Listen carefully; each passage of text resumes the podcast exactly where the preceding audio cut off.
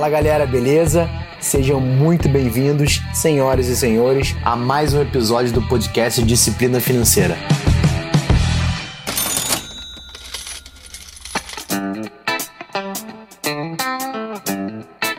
Aqui quem vos fala é Rafael Imediato e hoje eu quero contar uma coisa para você. Eu não sei se você sabe, mas por quatro anos eu fui atleta de fisiculturismo e eu estive ali entre os seis maiores atletas da minha categoria por quatro vezes consecutivas. Por incrível que pareça, você talvez esteja se perguntando, mas olha, muita coisa que eu vivi dentro do esporte eu consegui trazer para as minhas finanças. E eu acabo hoje em algumas palestras, encontros, mentorias, consultorias, trazendo essa visão para dentro desse controle de finanças e tem ajudado bastante. Eu acabei desenvolvendo um método que eu chamo de FDP. Claro, não é um xingamento, mas foi a melhor forma e mais fácil que eu consegui trazer para falar sobre frequência, disciplina e propósito. Por incrível que pareça, isso é muito interessante a aplicação na nossa vida financeira. E eu separei um trecho que fala sobre esse método dado na última palestra que eu dei sobre finanças descomplicadas. E agora eu quero trazer esse conteúdo exclusivo para você.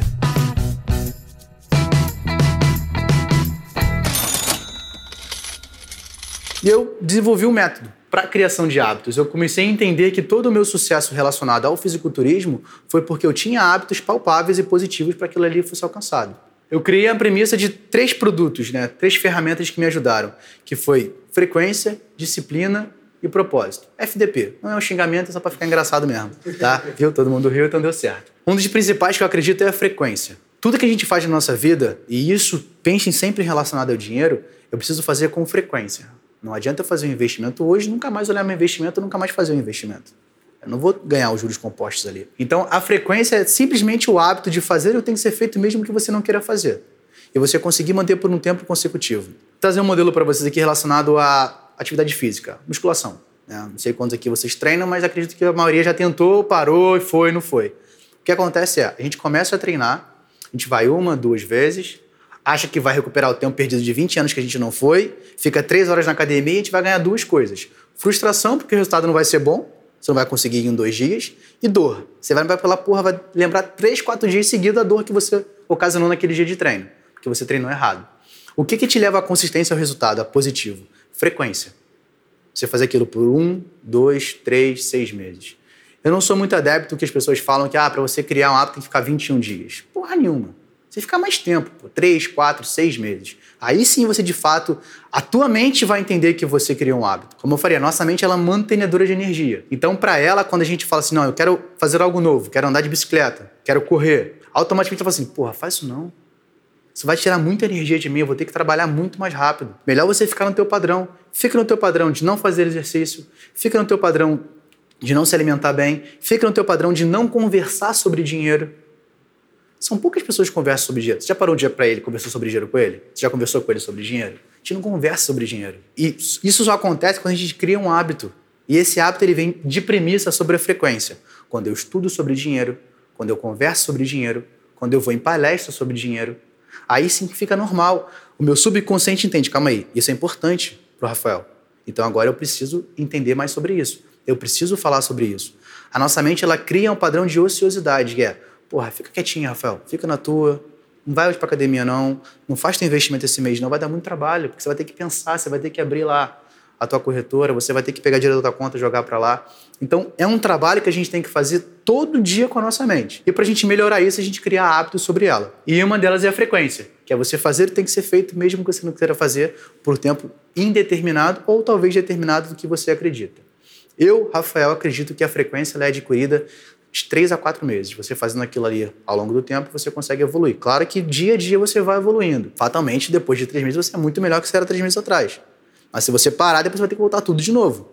Agora, quando você mantém a frequência, automaticamente você tem a sua melhora. O outro ponto é a disciplina.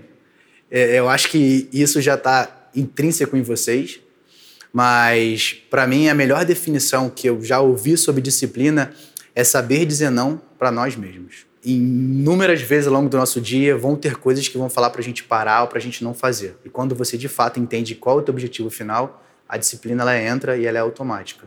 Você entende, porra, eu não quero ir hoje treinar.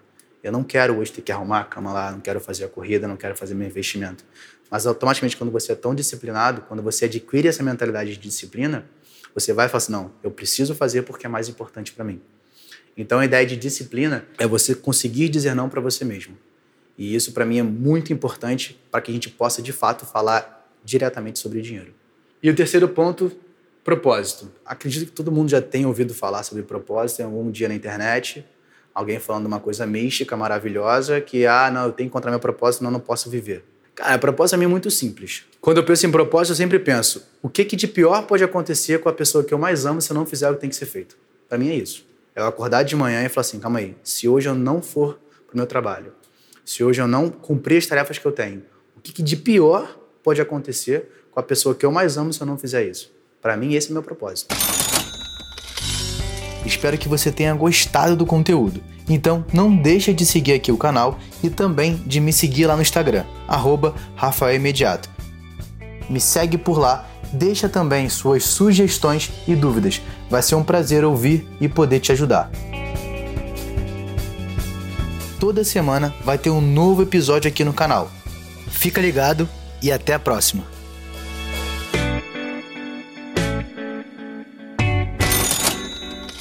Este podcast foi editado por Felipe Mux.